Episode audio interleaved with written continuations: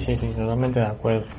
Pero bueno, em, vámonos ahora a la operación eh, Barbarroja, que aquí se comete, o no, no lo sé, a ver eh, qué te parece. Se comete un pequeño error con, con estas divisiones eh, acorazadas alemanas que bueno, si bien se ha perfeccionado la técnica, ¿no? Porque Polonia y Francia pues han servido como como entrenamiento, vamos a decirlo así, ¿no? Como primera toma de contacto para desarrollar todas estas teorías y además les han salido eh, de forma espectacular. Eh, llegamos ahora a la Unión Soviética, donde la principal característica es que, bueno, que el territorio pues es amplísimo y que no tiene nada que ver con, con con, lo que en su día eh, atacaron, ¿no? En, en Polonia y también eh, con el territorio francés. Entonces, claro, los alemanes que necesitan tropas eh, iba a decir nuevas, pero no nuevas, sino simplemente necesitan más tropas, ¿no? Necesitan cubrir muchos más kilómetros de frente y claro, tampoco la producción alemana era la que era, eh, se mantuvo bastante eh, similar en el año 40, 41 y hasta el 42, pero efectivamente pues necesitaban más eh, carros de combate. Entonces, como la producción no se la dio ni tampoco la aceleraron, ¿no? De forma inexplicable, lo que hicieron no es seccionar pues las divisiones Panzer eh, y las multiplicaron, pero eso sí, las multiplicaron las divisiones Panzer, pero cada una de ellas perdió potencia de fuego debido a que eh, tenía menos carros de combate en cada una de ellas. Aún así, mm, se puede decir que la jugada no le salió del todo mal y pues eh, no, durante las primeras semanas de la operación Barbarroja tuvieron victorias eh, espectaculares, ¿no? A cada cual más espectacular, con millones de, prisioneros soviéticos. Pero ¿cómo, cómo fue eh, esta evolución? Eh, desde tu punto de vista, ¿fue acertado el hecho de hacer esto? ¿Cómo se quedaron estas divisiones Panzer, ¿no? Después de, de esta modificación que sufrieron en esta campaña. Sí, como muy bien has dicho,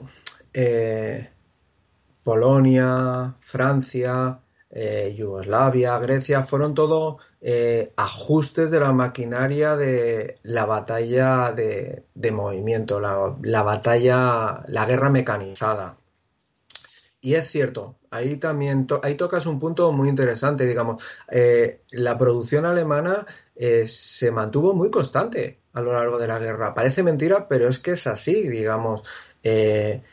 Lo único que cambiaron fueron los modelos. Lo único que varió eh, fue que empezaron a desarrollar cada vez carros de combate más potentes y con mayor capacidad de combate, lo que cubría el hueco, lo que cubría eh, las necesidades que tenían en el frente. Si las divisiones de Panzer, me refiero a las divisiones Panzer de 1940 tenían entre 250 y 330 Panzers, cuando llegan a, Rusia en el 41, lo que hace eh, el ejército es una trampa contable. Hacen trampa solitario. Como no pueden aumentar la producción y como se han metido, en, desde mi punto de vista, en un marrón al atacar a Rusia, ¿qué hacen? Pues dividen por dos las divisiones Panzer. Tenían 10 divisiones Panzer, eh, de dos regimientos Panzer cada uno. Pues venga, por arte de Billy Birloque, pues ahora digo que con un regimiento Panzer tengo bastante por división, con lo cual eh, desdoblo. No estoy aumentando mis fuerzas. Es, un, es trampa contable lo que tú estás haciendo. Tú tienes la misma cantidad de fuerzas, pero divididas en más unidades. ¿Que te da eso un margen para desplegarlas a través del, de la longitud de, frente, como tú has dicho, sí, claro, es que es un, eh, es un frente muy largo, pero entonces aquí ya estás en contradicción con uno de los principios de Guderian, que es la de concentración de fuerzas, estás diluyendo mm. tu cantidad de panzer. ¿Cómo cubrieron el expediente los alemanes?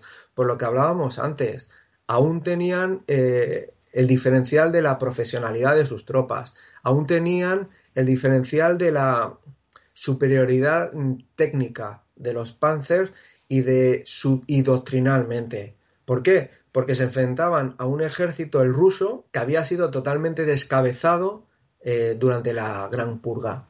El ejército ruso carecía de, de, líderes militares, me refiero, de presentar una respuesta coherente y con algún viso de, éxito al ataque alemán. Eh, sus tropas eran muy superiores en cantidad, tanto en hombres como en, vehículos, pero mm, la calidad era mala. Por lo general era mala. El T-26, el carro de combate ruso, eh, había sido lo mejor que había en, la guerra civil española, donde se puso a prueba y donde hasta los alemanes eh, me parece que pagaban no sé si eran 100 pesetas a, quien le trajese un carro de, a la tropa. En vez de que lo destruyesen, priorizaban la captura para, para utilizarlos ellos. El T-26 era un gran carro de combate para el año 36. En el año 41 el T-26 no servía de nada únicamente para que los alemanes gastasen proyectiles. El gran carro de combate que estaba aún por venir era el T-34, que ya en el 41 había mil y pico, 1600 creo, 1200 en servicio. El problema está que en lugar de concentrarlos, los habían dilapidado por todos lados. No, no, podían hacer concentración. Aparte de que los rusos habían cometido un gran error. No habían montado equipos de radio en los T-34, con lo cual no podían hacer ataques coordinados, interarmas cosa que los alemanes sí que podían hacer. Es decir, los alemanes con su ataque a Rusia tenían una ventana de éxito muy, muy estrecha.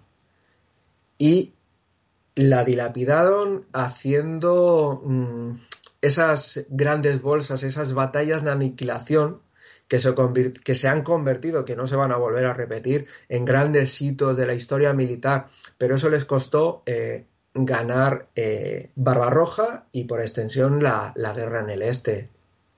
en, Kiev, en Kiev pillaron a 750.000 prisioneros. Es una animalada. Si tú vas sumando toda la tropa rusa, material destruido, eh, lo que los alemanes iban haciendo según avanzaban en el interior de Rusia era, mm, desde un punto de vista occidental, Rusia estaba estaba a punto de caer. No estoy justificando el error de cálculo de los alemanes, porque como profesionales que eran eh, en el Estado Mayor tenían que haber mm, sabido a lo que se enfrentaban. Pero mm, es evidente que mm, desde el punto de vista del soldado, lo que estaban haciendo en Rusia les estaba llevando a la victoria. Lo que pasa que desconocían que la reserva humana y de material que venía detrás era ingente. Se estaban enfrentando a una nación que no tenía igual, era incomparable, no, no, no, se podía comparar ni con Inglaterra, ni con Francia, ni mucho menos con Alemania. Si fueron capaces de avanzar tanto los alemanes fue por lo que comento, fue por su, esa diferencia que tenían, ese margen que tenían en, su tropa profesional, eh, bien formada, que permitía sacar lo máximo de unos eh, carros de combate que ya para entonces eh, muchos ya estaban obsoletos. De los 3.200 carros de combate que desplegaron en Rusia en el 41, eh, aún había Panzer 1, Panzer 2, el Panzer 3 aún, mira, el Panzer 3 con su cañón de 50 milímetros mm, aún podía ser un arma potente en manos de, de, un buen equipo, de una buena tripulación. Los Panzer 4, los Panzer 4 que debían haber sido el carro pesado alemán, según se había hablado con Guderian cuando empezó a hacerse el desarrollo, eran, eran muy eh, había muy poco número de ellos. Y aparte el cañón de 75 milímetros corto eh, no tenía penetración, eh, tenía una velocidad inicial de unos 360 metros por segundo y eso significaba que a 1000 metros penetraban unos 35 milímetros de acero de blindaje. era una potencia baja, era una potencia baja para lo que... Eh, para un T-26 vale, pero a un KB1 un KV2 eh, el tanquista se tenía que arrimar a 500 o a 400 metros. No eran, no eran. Había que... La, industria, que es lo que hablábamos antes, que eh, la industria alemana tenía que desarrollar nuevos carros de combate más potentes, porque se habían metido en un avispero.